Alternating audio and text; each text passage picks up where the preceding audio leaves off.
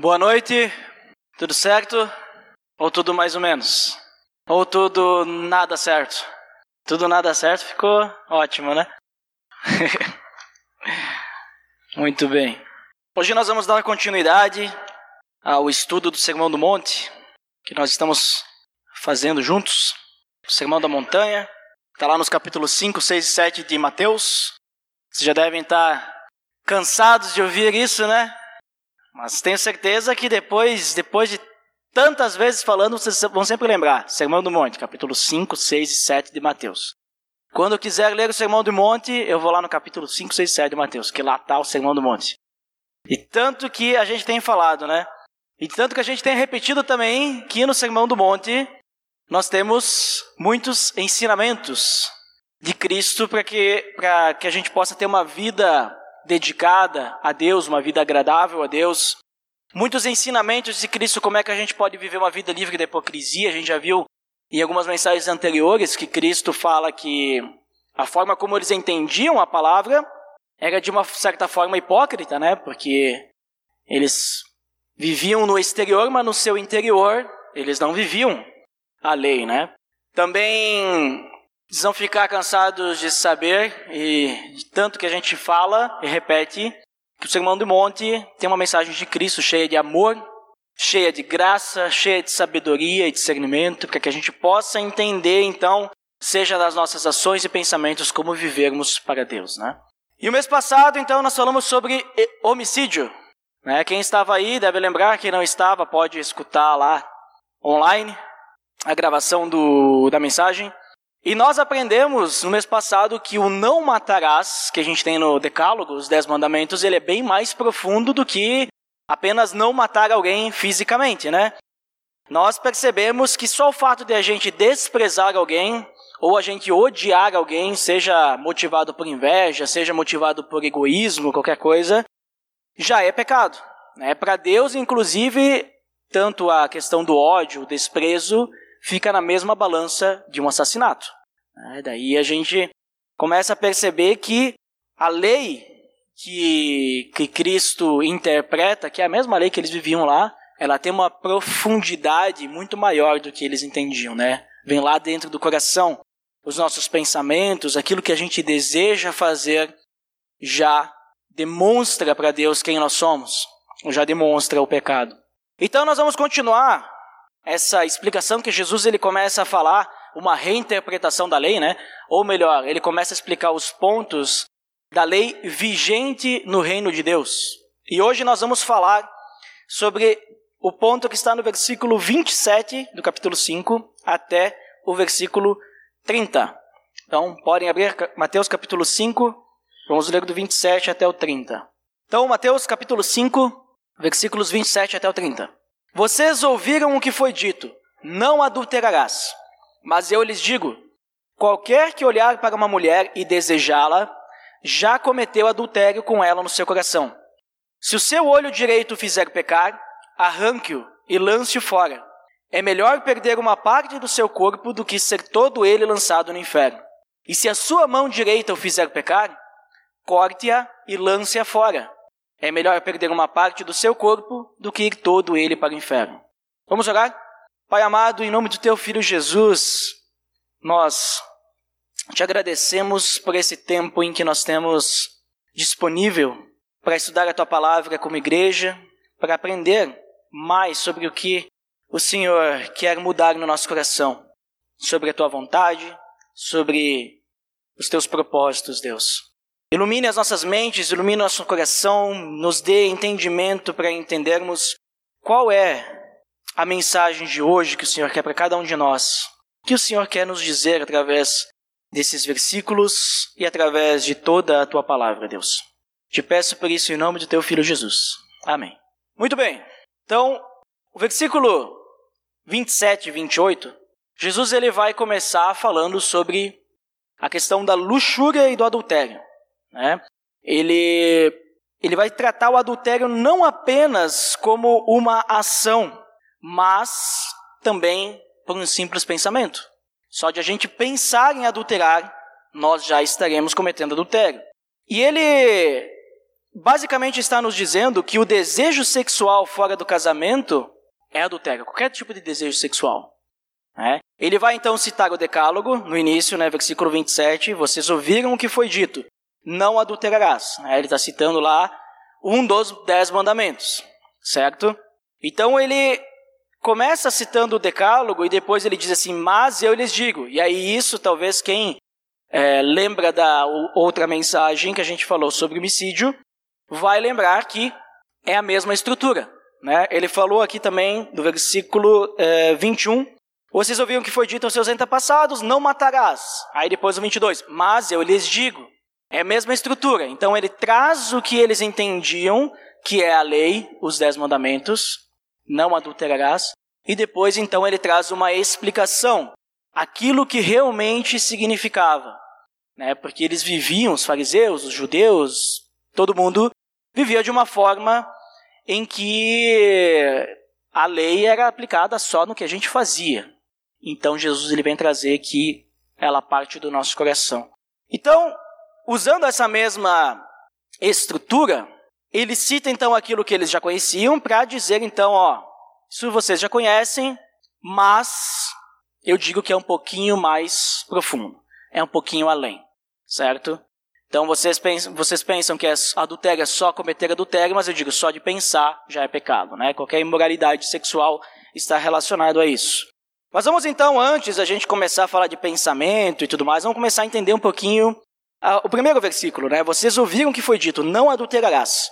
Né? O que que o que, que é adultério? O que, que a gente entende sobre adultério? O que, que eles entendiam sobre adultério? Né? O que, que significa a palavra adultério? Então eu fui buscar no dicionário o que, que é adultério, ou seja, o que, que é consenso no mundo sobre adultério. O que, que significa isso?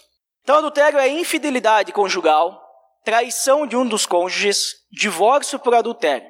É, então, por extensão, isso significa, pode também significar a infidelidade estabelecida por relação carnal com outro parceiro que não o companheiro habitual. Então, para o dicionário, adultério é uma traição. É quando a gente é casado né, e a gente tem algum tipo de relação sexual com outra pessoa que não o nosso cônjuge. É, algum tipo de relacionamento é, mais íntimo com outra pessoa. É uma infidelidade. Isso é adultério. Só que quando a gente fala de Bíblia, adultério não é só isso. Né? E isso eu estou falando do, dos Dez Mandamentos. Né? Não é simplesmente isso. Quando a gente fala de Bíblia, a gente primeiro tem que entender o que é o casamento. E o casamento é a união de duas pessoas. E Deus, quando ele criou o casamento, ele criou para que tanto homem quanto mulher se tornasse um só. Então eles estão casados. E quando a gente fala de relações sexuais, ou digamos assim, de qualquer intimidade maior entre duas pessoas, no caso, vamos falar apenas do sexo, ele foi criado para o casamento. Deus, quando criou o sexo, ele criou o sexo para o casamento. Né? Então, só há espaço para relações sexuais dentro do casamento. Não há espaço fora do casamento. Não, não existe isso perante Deus. Qualquer ato sexual fora do casamento, então, isso antes ainda, né? Nos Dez Mandamentos, já é adultério. Qualquer ato. Qualquer relação sexual fora do casamento é adultério. E isso vai servir para um casal de namorados ou noivos que tem relações sexuais antes do seu casamento, mesmo que eles vão casar. Né? Porque às vezes o pessoal pensa assim: ah, mas eu vou casar mesmo. Né? Não, mas a gente está marcada a data do casamento. Só existe sexo dentro do casamento. Né? Isso então vai servir para essa questão: sexo antes do casamento, um sexo extraconjugal. Ou seja, eu sou casado, e eu tenho relações sexuais com uma pessoa que não é minha esposa, então é adultério também. Uh, e quando eu falei sexo antes do casamento, não é só para namorado, né? Mas qualquer relação, a gente sair e não conhece ninguém, ou, ou melhor, conhece uma pessoa e tem relações sexuais com ela, e depois nunca mais vê essa pessoa, isso é adultério. Né? Por mais que eu não esteja casado, só de ter relações com alguém, sem estar casado, é adultério. E também aqui a gente pode colocar até mesmo a questão da masturbação. Porque é um sexo fora do casamento, né? Se o sexo foi criado para que seja entre homem e mulher, mulher e homem, Então, se eu tiver um sexo individual, também é adultério. Isso eles já entendiam. Isso eles já sabiam. Só que qual que era o problema? Eles sabiam que eles não podiam, então, trair suas esposas, eles sabiam que eles tinham que se guardar, esperar até o momento do casamento, mas na cabeça deles, na mente deles, eles tinham desejos, desejos carnais, desejos, pecaminosos.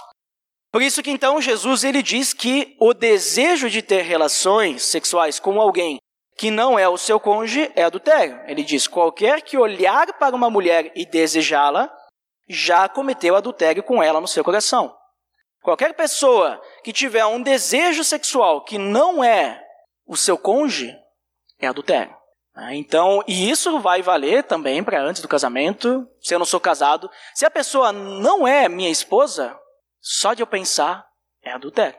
Né? Jesus é quem está falando isso. E essa palavra, usada por desejo, ou talvez algumas versões vocês vão encontrar cobiça, né? E cobiçá-la, desejá-la. Essa palavra, ela está relacionada com luxúria. E ela não é um simples desejo. Não é, digamos assim, ah, eu olhei uma pessoa famosa, uma modelo, olha, essa modelo ela é bonita. Por isso, inclusive, que ela está trabalhando como modelo, né? Porque é o padrão da sociedade de beleza. Não é isso a gente olhar assim, ah, essa pessoa está dentro do padrão, ou seja, essa pessoa é bonita. Não é isso. É desejar. É olhar para uma modelo, sei lá, né, já que eu estou usando o exemplo de modelo, e eu desejá-la para mim. Né, e eu começar a, a, ver lá, sei lá, a pessoa lá na, na revista uh, de moda, né, um vestido. agora tá, a gente está falando bastante de casamento, então pensa ali uma revista de noivas. Aí o marido vai olhar a revista das noivas, ele olha lá, tem as modelos. Né? Olha, essa modelo aqui combinou o vestido com ela, ok. Mas agora eu vou desejar, nossa, essa podia ser minha noiva. Né? Olha só, podia estar eu casando com ela. Né? Então a gente começa a ter um desejo maior, e isso é luxúria. A luxúria, ela não é um simples desejo, mas é um desejo ardente. É algo a mais, é quando a gente deseja ter posse, a gente quer para nós. A gente quer ter, digamos assim, é posse mesmo, né? A gente quer ter assim relações com essa pessoa e tudo mais, né? Uh, Jesus então ele enfatiza que se um ato ele for errado na prática, o pensamento desse ato também é errado, também é pecado. É isso que ele está nos trazendo aqui. Né? Por que, por que, que ele fala assim que é, só o fato de a gente pensar em praticar aquele ato já é pecado. Só a gente pensar. Porque na nossa cabeça o pecado já está já tá acontecendo. Ele só não se concretizou. E muitas vezes ele só não se concretizou porque a gente teme as consequências aqui na Terra. Né? Que nem eu falei na questão do homicídio. A gente odeia algumas pessoas e a gente só não vai lá e mata aquela pessoa porque se alguém descobrir, a gente vai ser preso. Mas se ninguém soubesse disso, aí eu ia matar mesmo, né? Entendeu? Na nossa cabeça a gente já está matando, e na nossa cabeça a gente já está cometendo adultério. Na nossa cabeça nós já estamos fantasiando que estamos deitando com aquela pessoa. Na nossa cabeça nós já estamos fantasiando aquela pessoa vivendo conosco, tendo relações, mas a gente só não faz porque, nossa, se eu cometer isso vai ser adultério, né? Minha esposa vai se separar de mim e tudo mais. Era assim que os fariseus pensavam. E é assim que muitas vezes nós pensamos: ah, olhar não tira pedaço, né? Mas para Jesus tira. Né? Olhar, a gente desejar, a gente está desejando algo do próximo. Né? Não cobissem a mulher do próximo, não cobissem as coisas do próximo. Então não desejem a mulher dos outros, mesmo que essa pessoa seja solteira. Né? Ela não é tua para ser desejada de forma sexual. E é importante a gente sempre lembrar que Jesus aqui ele não está condenando o interesse natural pelo sexo oposto. Tá? Jesus ele não está condenando essa a, o desejo sexual natural que nós temos pela nossa esposa no relacionamento conjugal. Ele não está condenando o sexo, que às vezes as pessoas podem pensar que o sexo é uma coisa ruim, mas não. Deus criou o sexo para o casamento e é uma coisa boa, mas para o casamento, para o casal, não fora do casamento. O que ele está condenando é o preenchimento deliberado e repetido da nossa mente com fantasias cujas as realizações elas seriam pecaminosas. Ele está condenando isso. Coisas que a gente vai realizar e não agradam a Deus. Se a gente começar a ter uma mente assim, a gente está cometendo adultério. Então, ser fiel ao seu cônjuge com o seu corpo, mas não ser fiel com a sua mente, é quebrar uma confiança que é vital para um casamento forte. Porque imagina só um marido ou uma esposa, quando vão sair juntos, ele nunca sabe o que o outro está pensando. Porque às vezes o marido ou a esposa está junto ali com o outro, mas está olhando todas as outras pessoas que estão no ambiente e desejando aquelas pessoas, ou alguma pessoa em específico. E aí começa a quebrar confiança. Quando descobre, aí começa a quebrar confiança, não confia mais, e aí começa ciúmes, e aí a pessoa não pode mais sair sozinha, e aí quando tu vê não há confiança no casamento, e um, casamento sem confiança é bem complicado. É, então, é muito complicado essa questão, porque uma vez que a pessoa está adulterando em pensamento para cometer o ato, é dois toques. Né? Tiago fala que o pecado ele começa né, a ser desenvolvido na nossa mente e vai indo e vai indo até que ele usa o exemplo de uma gravidez, ele engravida e depois de um tempo ele dá luz ao pecado né, em si. As tentações vão indo, vão indo e a gente vai deixando, ah, porque não tem nada demais, está na minha mente, eu não estou fazendo nada de errado. E quando vê, foi lá e fez. E o pecado leva à morte. Então é muito complicado.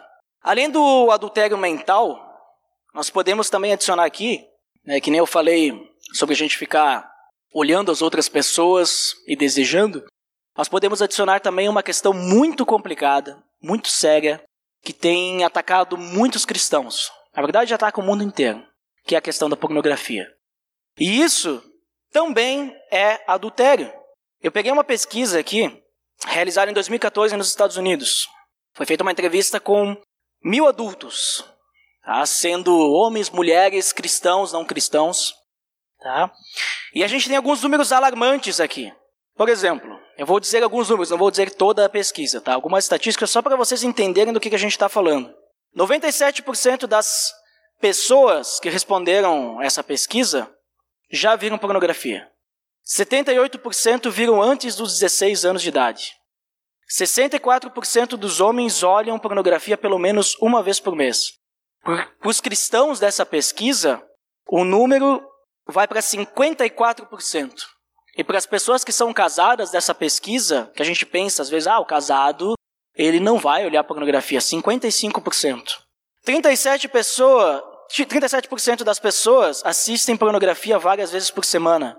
37, 35% traíram sua esposa ou seu marido. E sendo que desses é, que traíram, da parte dos cristãos, 31% traíram sua esposa ou seu marido. Né? 28% das pessoas consumiram pornografia, viram pela primeira vez antes dos 12 anos. 26% apagam o histórico do navegador para esconder o uso de pornografia. Né? Porque tem vergonha, provavelmente. Assiste e depois vai lá e esconde para que ninguém saiba. Sendo que do público cristão, da pesquisa, 25% também faz. Basicamente igual a todo mundo. Ou seja, a pornografia é um problema que atinge todo mundo. Todas as pessoas. E quando a gente olha uh, na pesquisa a porcentagem das respostas de cristãos e dos não cristãos, do geral, é a mesma coisa. Parece que não faz diferença nenhuma a pessoa ser cristã, porque ela está vivendo uma vida exatamente como a dos outros. Claro que é um pouquinho menor, mas é muito parecido, é muito próximo a porcentagem. Então, quando eu olho uma pesquisa assim, eu fico alarmado. Eu vejo que está complicada a situação. E se talvez você não ficou alarmado, deixa eu falar algumas questões específicas de, de cristãos nessa pesquisa, né? 3% dos homens cristãos da pesquisa alegam nunca ter visto pornografia. Ou seja, se nós pegar aqui, uh, não sei quantas pessoas que a gente está aqui, sabe, Paulinho, tu contou? Alguém ninguém contou. Vamos dizer que a gente esteja em 100, 100 pessoas aqui, só 3, 100 homens, né? Que aqui é homens, né? Só 3 não teriam visto pornografia, de 100 homens aqui. Nunca teriam visto. Né? Então é algo que, mesmo muitas vezes que a gente não queira, vem até nós. 64% dos homens cristãos admitem ver pelo menos uma vez por mês, e 36% dos homens cristãos veem diariamente. Cristãos.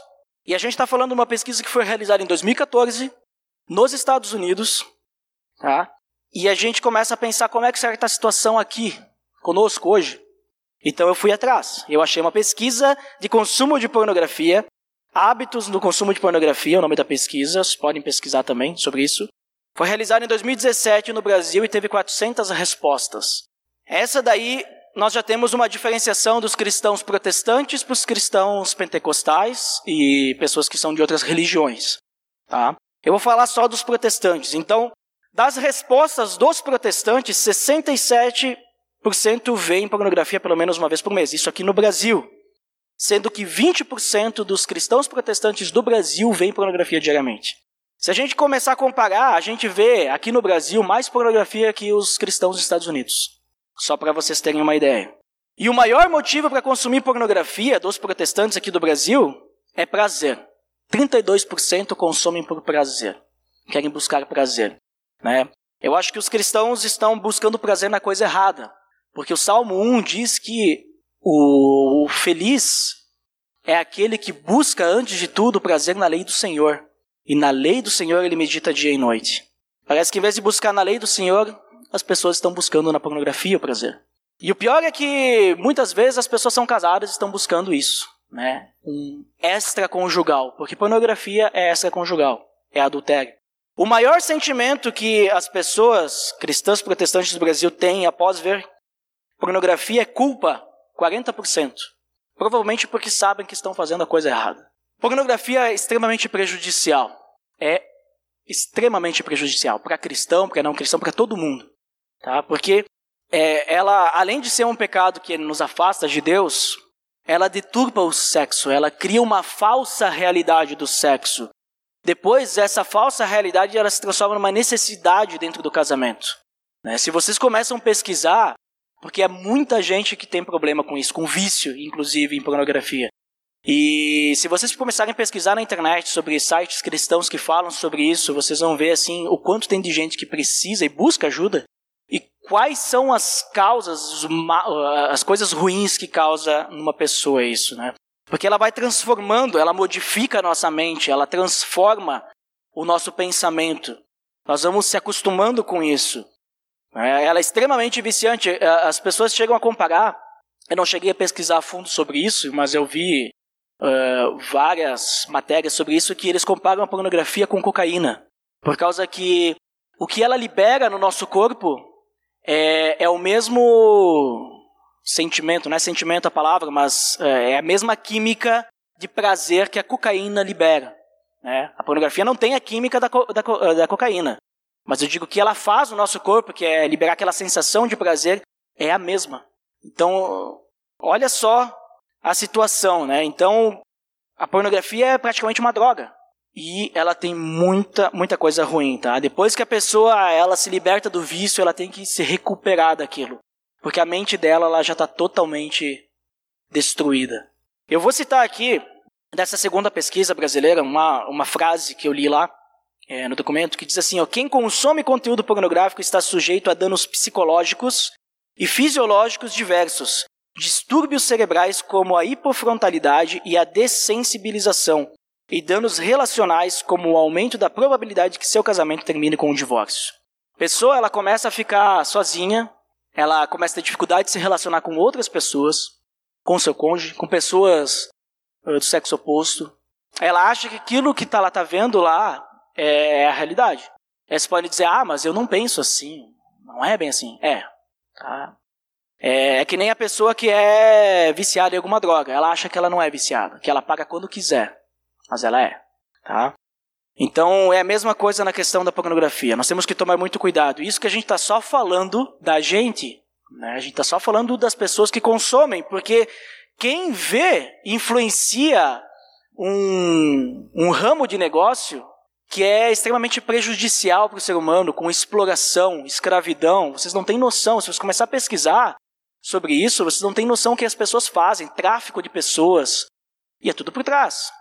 E quando você está abrindo seu celular, naquele grupo de WhatsApp que deveria ter saído, e tu recebe um videozinho e tu consome isso, tu está influenciando. Ah, mas não estou pagando nada. Mas tu está influenciando, está propagando, está vendo.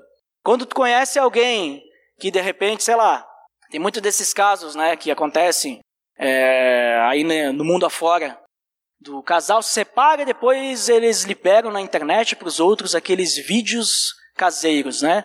E aí tu vai lá e tu assiste e ainda compartilha depois, tu tá ajudando a destruir a vida daquelas pessoas ali que estão no vídeo. Porque eu não sei se vocês sabem, tem gente que se mata por causa disso, porque divulgam isso. Não sei nem por que gravaram, né? Mas cada um tem o seu a sua questão. Dentro de quatro paredes o casal que se entenda, né? Mas no momento que saiu, tu está consumindo, tu está ajudando, tu está influenciando. Então se você viu um vídeo de um casal de adolescentes que, sei lá, fez esse tipo de coisa, depois separou e depois divulgaram na internet, e a guria depois começou a sofrer bullying e se matou, e tu viu e compartilhou, tu ajudou no suicídio dessa pessoa. É, sinto muito ser bem forte, mas tu ajudou nisso. Porque tu ajudou a propagar. Se a pessoa ela tirou a própria vida porque ela viu que todas as pessoas estavam fazendo chacota com ela por causa daquilo, e tu foi uma das pessoas que ajudou isso, né? Então, assim, às vezes a gente acha, ah, não é nada, não é nada. É problema sim. É problema para todo mundo. E quando a gente fala de Deus, o problema é maior ainda, o problema é mais embaixo. Então, o que eu digo para vocês? Se você tem algum problema assim, procure ajuda. Você não vai conseguir vencer isso sozinho. Você não vai conseguir vencer. Primeiro, a gente não é capaz de vencer o pecado sozinho, nós precisamos do Espírito Santo. E, e depois, se mesmo assim a gente não consegue se entregar ao Espírito Santo, porque muitas vezes a gente ora, a gente quer se entregar, mas a gente não entrega de verdade. Então peça ajuda para alguém, alguém que vai orar por ti, alguém que vai, alguém maduro, alguém que vai entender o teu problema e vai querer te ajudar, vai querer andar junto contigo para te ajudar a superar isso. Não, não vai te julgar, mas vai te amar, para ver que, para possa perceber que nada está perdido ainda. Ainda há esperança, ainda tem como voltar e ainda tem como viver uma vida a Deus. Outra coisa que a gente pode comentar sobre esse tema é a questão da homossexualidade. A homossexualidade a gente sabe que a Bíblia fala que é pecado. E é pecado porque Deus criou Adão e Eva. Deus deu uma mulher para Adão, não deu um homem para Adão. E ele disse que eles tinham que se, um, se multiplicar. E a gente sabe que é pecado também porque a Bíblia, até mesmo no Antigo Testamento, fala que as relações homossexuais eram usadas para cultuar deuses pagãos. Né? Quando, é, se não me engano, foi Ló que recebeu os anjos em sua casa e os homens de Sodoma e Gomorra lá na cidade, lá eles queriam pegar aqueles anjos e ter relações sexuais com eles. Já existia e era pecado. Quando Paulo fala, se eu não me engano, em Romanos capítulo 2 ou 3, ele fala que as depravações dos desejos sexuais pelo mesmo sexo, isso tudo Deus abomina. Está falando sobre homossexualidade. Mas falando da questão de adultério, quando Deus criou o casamento, ele criou para o homem e mulher, e não há exceção. Deus ele não disse assim, ah, em algumas situações podem casar homem com homem e mulher com mulher. Deus não, não, não deu essa exceção, é homem e mulher e pronto. Né? Não estamos dizendo que as pessoas não podem, não, não, não vai existir pessoas com com desejos homossexuais. Não estou dizendo isso. Eu estou dizendo que o casamento foi feito para homem e mulher. E se perante Deus não há casamento, então, em pessoas do mesmo sexo, qualquer relação sexual que for homossexual, obrigatoriamente vai ter que ser fora do casamento. Certo? Porque ninguém, ninguém, nenhuma igreja séria vai casar dois homens ou duas mulheres. Então vai ser fora do casamento. E se é fora do casamento é o quê? Adultério. Mas não é só isso, como a gente viu a questão da luxúria, só o desejo fora do casamento também é pecado. Então, o homossexual que desejar outro homem, mesmo que ele não vá fazer nada, é adultério, é pecado. Então, nisso eu já começo a comentar com vocês, até por uma questão de reflexão, que muitas vezes, e eu, eu entendo até o cristão, o homossexual que se converte e ele quer se manter fiel, e aquilo fica chamando ele, né? Mas o pecado do homossexual que se converte e quer se manter fiel é o mesmo do homem casado que tem que evitar olhar para as outras mulheres com um desejo sexual. É o mesmo. O homossexual que tem que se manter fiel a Deus e que se converteu e aquilo está dentro dele e ele não consegue e ele precisa dia a dia batalhar, ele vai ter que lutar pela mesma questão de que um homem adúltero que tem esse pecado tem que dia a dia lutar contra os pensamentos pecaminosos que ele tem as fantasias sexuais que ele tem com, com outras pessoas. Ele vai ter a mesma luta, porque o pecado é o mesmo. O pecado é o adultério. Alimentar esse desejo sexual de uma forma pecaminosa. Então os dois vão ser tentados, os dois vão precisar refrear esses desejos da carne, né? Então quando Jesus ele fala de adultério, então ele demonstra que o pecado ele não está apenas nas relações sexuais. Tá? Só para a gente relembrar.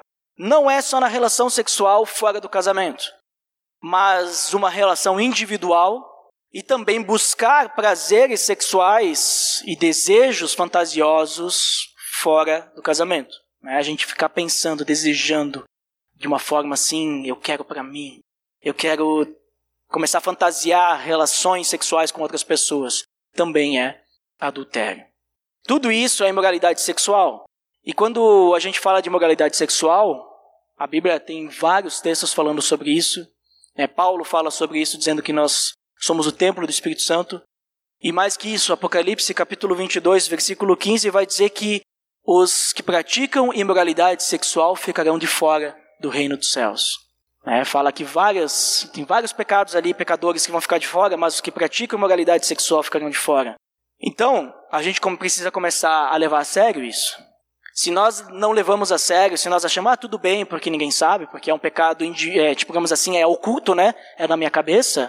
A gente tem que sempre lembrar que Deus está vendo, Deus está sabendo, Deus está olhando para nós. E Ele vai saber se no nosso coração está habitando o Espírito Santo ou a carne totalmente pecadora.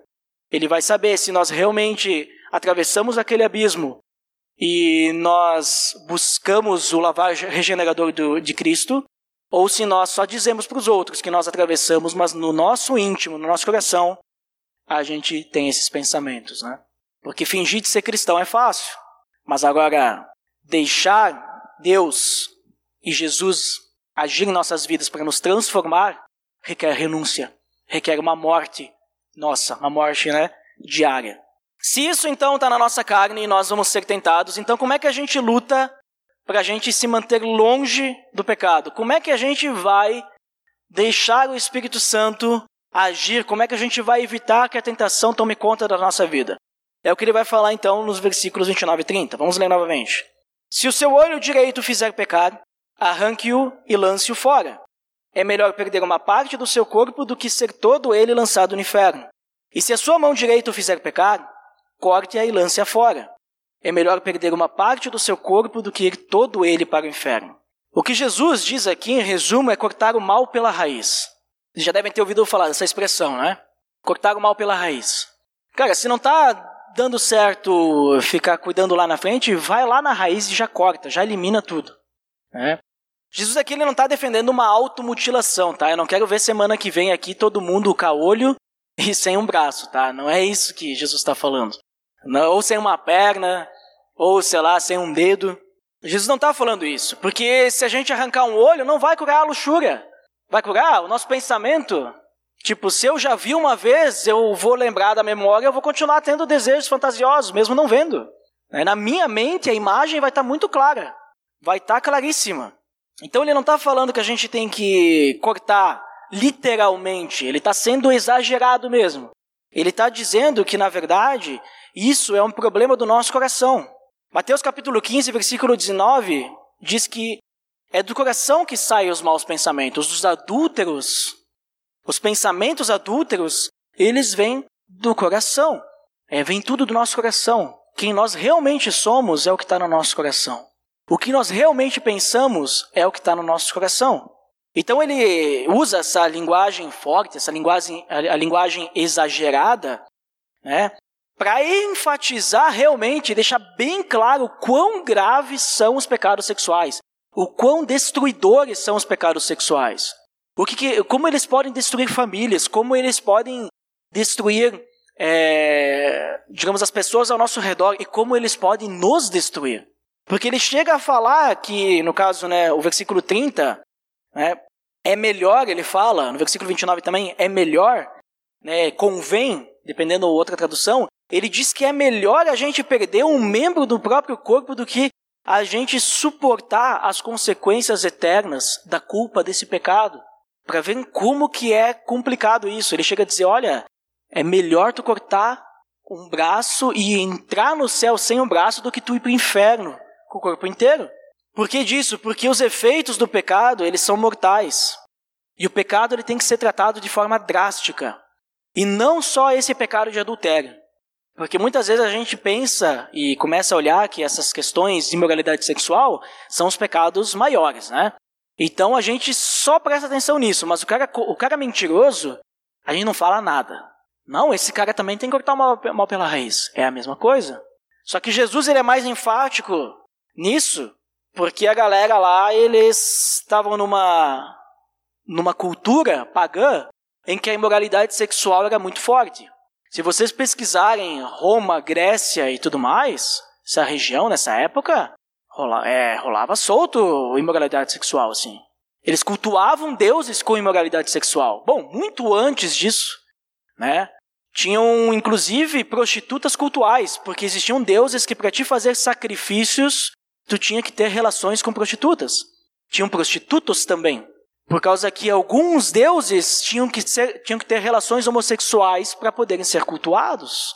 Então, assim, quando Jesus fala disso, eles sabem que cultura a galera tá, e eles sabem, inclusive, a cultura que nós estamos, porque hoje a moralidade sexual, ela é muito forte. Vocês podem conversar com qualquer pessoa que não seja cristã, porque o cristão não fala disso. Né? O cristão sabe que se falar, ele vai levar puxão de orelha. Mas pode olhar para qualquer pessoa conversar com essas pessoas, vocês vão ver o quão imorais que as pessoas são. É, eu vou para academia e normalmente eu tomo banho na academia. E, na, e quando eu vou tomar banho na academia, é, sempre tem outras pessoas que vão lá também, né? sempre pessoas diferentes. E quando está num ambiente que as pessoas estão conversando, é impossível tu não escutar o que as pessoas estão conversando. E olha, eu acho que 90% das conversas tem relação com imoralidade sexual. É, o, que, o que eu escuto de homem casado falando de traição de esposa, e normal, assim, de boas, tranquilo, sabe? Né, falando é, das pessoas da academia e não sei o que, olha, é complicado. A gente acha que não acontece, não, porque na minha casa é tranquilo isso. Acontece, e isso tem destruído muitas pessoas.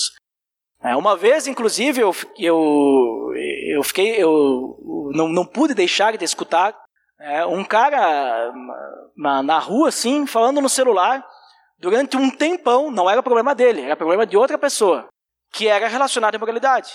Né, e os problemas que isso estava gerando. Né, não escutei muito tempo, mas o cara estava falando lá, berrando, né? Tipo, quase botei, fui atrás e fone do ouvido para parar de escutar o cara. Mas olha só as situações que as pessoas se colocam por causa disso. Né? Então é melhor a gente eliminar o mal antes, porque o mal está por aí. Que nem eu falei, a gente tá às vezes em grupos de WhatsApp que vai chegando. Tem que fazer o quê? Sai do grupo. Ou fala para as pessoas, não mandem isso, que eu não quero. É, o pior é quando o grupo é só disso e a gente fica. Aí, aí é demais, né? Às vezes a gente tolera muito o pecado nas, nas nossas vidas, né? Uh, a gente tolera e muitas vezes se eles forem deixados sem controle, eles podem nos destruir. E a gente vai deixando. Né? As conversas no trabalho, as conversas na faculdade, as conversas com os amigos do futebol, as conversas na academia, não sei. É, e em vez da gente ser sal e luz, a gente está auxiliando, né? Aí o cara vem lá e fala: Ah, tu viu que fulano de tal aí, tal, divulgou aí as fotos da namorada dele? Ah, mas eu tenho outras aqui, olha, que testemunha. Né? A gente às vezes acha engraçado, mas acontece, né? E, porque como eu falei para vocês, Deixa eu achar aqui de novo o caso do, dos cristãos que traem. 31% dos cristãos dos Estados Unidos traem a esposa, ou já traíram. Um lugar que não deveria existir adultério. Então a gente tem que começar a observar isso, a nossa mente, porque é lá onde vai começar as coisas, e na mente já é pecado. É melhor a gente experimentar a dor de uma remoção, no caso, Jesus estava usando esse exemplo, né? Que vai ser então a gente se livrar de um mau hábito, se livrar de algo que a gente valoriza, né? Se livrar de algumas amizades, se livrar de alguns locais que a gente frequenta, do que a gente permitir que o pecado ele resulte em juízo e condenação da nossa vida, do que permitir que o pecado nos leve, nos afaste de Deus, né? Por isso que a gente tem que tomar essas medidas drásticas. Então, o que a gente tem que fazer? Orar, pedir ajuda a Deus, né? Para que a gente possa entender qual o que está levando a gente a esses desejos? O que que tá, qual que está sendo a raiz desse problema? Né? Que nem eu falei, tá, daqui a pouco é o grupo de WhatsApp que tu participa, sai do grupo. Né? Se isso te influencia, sai do grupo. Se daqui a pouco é o lugar que tu frequenta, está frequentando algum lugar lá que é um ambiente assim pecaminoso que te leva a ter pensamentos adúlteros, não frequenta mais, vai frequentar outros lugares. Né? Se daqui a pouco é o programa que tu assiste na televisão, filme, sei lá, não assiste mais. Né? Daqui a pouco tu assiste algum programa que te, te leva a ter esses desejos pecaminosos eh, de adultério, não assiste, corta, evita. Né? Porque Jesus ele está falando exatamente disso. Se tu não consegue, corta o mal pela raiz. Se tu não consegue, evita, sai. Né?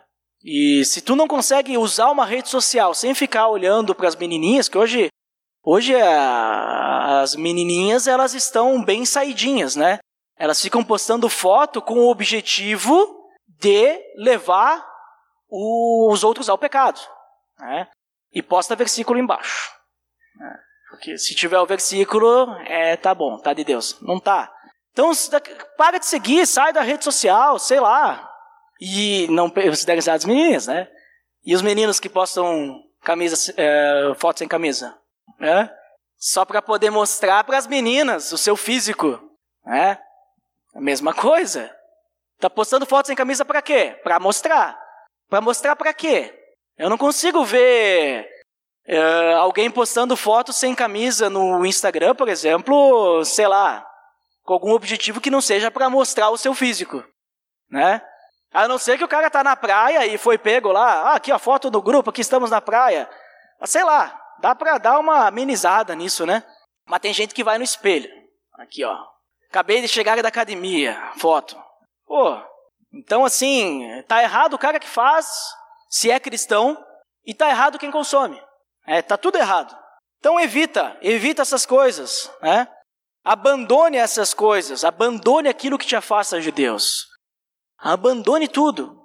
E que nem eu falei, isso pode servir para qualquer coisa. Ah, eu tenho um problema com fofoca. Onde é que é o teu problema com fofoca? Quando eu vou visitar fulano de tal, porque ele me conta todos os negócios. E aí eu conto também. Não visita mais. Ah, o fulano de tal não vai gostar mais. Então vá lá e fala com a pessoa e diz: olha, o que a gente está fazendo é errado, é fofoca. Vamos evitar, vamos juntos, né, melhorar isso. Vamos evitar. Em vez de a gente ficar fofocando, vamos começar a ler a Bíblia e orar. Quando a gente pensar em fofocar, vamos começar a ler Salmo 119, até a gente perder a vontade de falar mal dos outros. Quem sabe uma hora resolve. Né? Orem juntos, sei lá. Mas evitem aquilo que afasta de Deus. E que nem eu falei antes, uma dica bem importante, algo que vai nos ajudar. Procure um cristão maduro. Procure alguém que possa orar contigo, te ajudar. Alguém que vai querer te ajudar e não dizer você está errado. Está errado, eu estou falando para vocês agora. Vocês não precisam de alguém falando, porque eu estou lendo aqui a Bíblia e a Bíblia está dizendo está errado. A gente já sabe, está errado. Então não precisa alguém só para dizer você está errado. Nós precisamos de pessoas que vão orar conosco e ficar nos contatando. E aí? Cara, como é que tu tá? Tá forte? Bah, tive uma recaída. Não, vamos lá, vamos juntos, cara. Tô orando por ti. Eu quero que tu cresça. Vamos lá, vamos junto. Vamos se encontrar essa semana, vamos conversar sobre isso, vamos orar juntos, né? Vamos tentar descobrir o que está te levando a isso. Ah, meu trabalho, tem a secretária lá que ela fica dando em cima de mim, não sei o que, e eu fico tendo desejos com ela. Cara, temos que resolver isso aí. Vai conversar com ela, vai conversar com teu chefe, vai conversar com alguém. Em último caso, sai do emprego. Ah, mas sair do emprego é demais. Atitudes drásticas. O que, que a gente quer para nossa vida? Nós queremos ter uma vida com Deus ou nós queremos ter uma vida confortável, com as coisinhas chegando até nós, dando tudo certinho, né? Relacionando com o pecado e tudo mais. O que, que a gente quer? A gente precisa pensar nisso. Então, Examine a sua vida para que você possa verificar se existe alguma coisa que te faz pecar.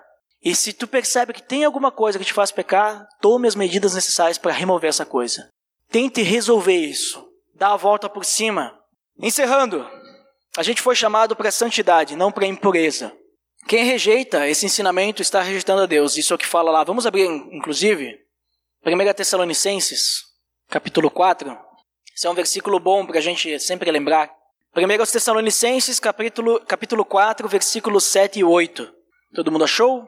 Quase. Primeira carta aos Tessalonicenses, capítulo 4. Vamos ler o 7 e 8. Porque Deus não nos chamou para a impureza, mas para a santidade. Portanto, aquele que rejeita estas coisas não está rejeitando o homem, mas a Deus que lhes dá o seu Espírito Santo. Nós somos chamados para a santidade, não para a impureza. E quem rejeita essas coisas, rejeita Deus. Então, tudo que eu, que eu falei hoje, se você rejeitar, não sou eu que estou falando, é Deus. Se você rejeitar isso, você está rejeitando a Deus. Né? Mas mais isso, nós somos chamados para santidade. Então Deus quer santidade da gente. Ele quer que a gente não se misture com o pecado. Ele quer que a gente vá lá fora. Lembram, alguns meses atrás a gente falou sobre luz e sal.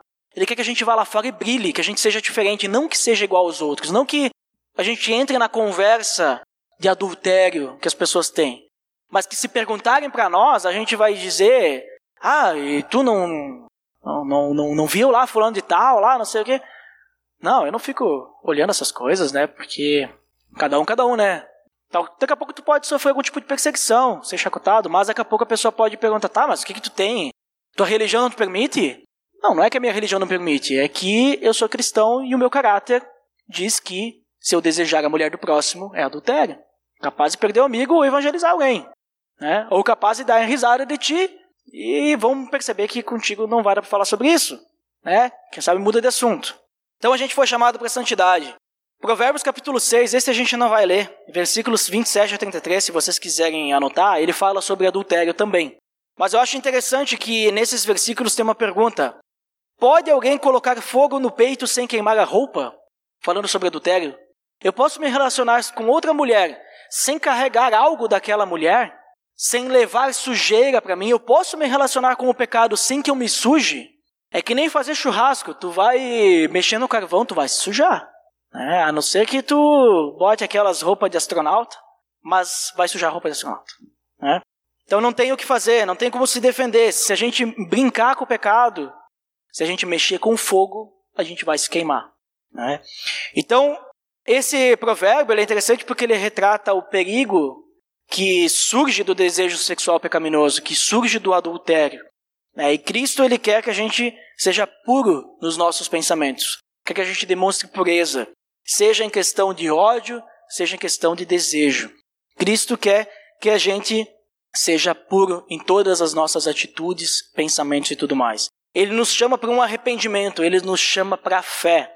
Quando a gente olha para a cruz e a gente busca perdão e purificação, é exatamente aquilo que Cristo deseja para a nossa vida. É essa prática. Sempre estarmos olhando para a cruz. Não desviar do alvo.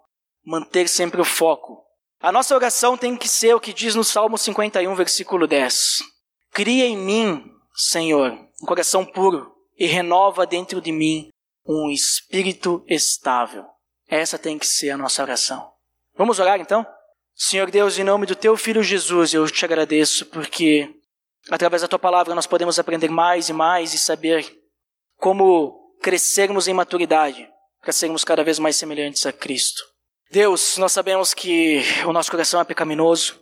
Nós sabemos que a imoralidade sexual é algo extremamente forte nos nossos corações, na nossa cultura que a gente vive, na, no na sociedade que a gente também vive. E isso é muito difícil largar porque está arraigado no nosso coração muitas vezes, mas nós temos que alicerçar o teu amor no nosso coração e arrancar isso fora. Por isso, Senhor, como a gente comentou do Salmo, Senhor, cria em nós um coração puro. Cria em nós um coração puro e renova dentro de nós um espírito estável, Senhor. Renova, Senhor, dentro dos nossos corações esse espírito para que nós consigamos viver uma vida agradável e dedicada a Ti, Senhor para que a gente possa se manter puro, que a gente busca sempre o crescimento em santidade. Senhor, nós te pedimos por isso nessa noite, porque nós precisamos de Ti. E nos ajude também a que a gente tenha esse amor ao próximo, que a gente tenha amor uns aos outros, para nos auxiliarmos nessas dificuldades. Podermos andar juntos e crescermos juntos, Deus, para que isso não seja mais uma realidade nos nossos corações, que estejamos longe de qualquer tipo de moralidade seja no pensamento, seja em ação. Em nome de Jesus que eu oro. Amém.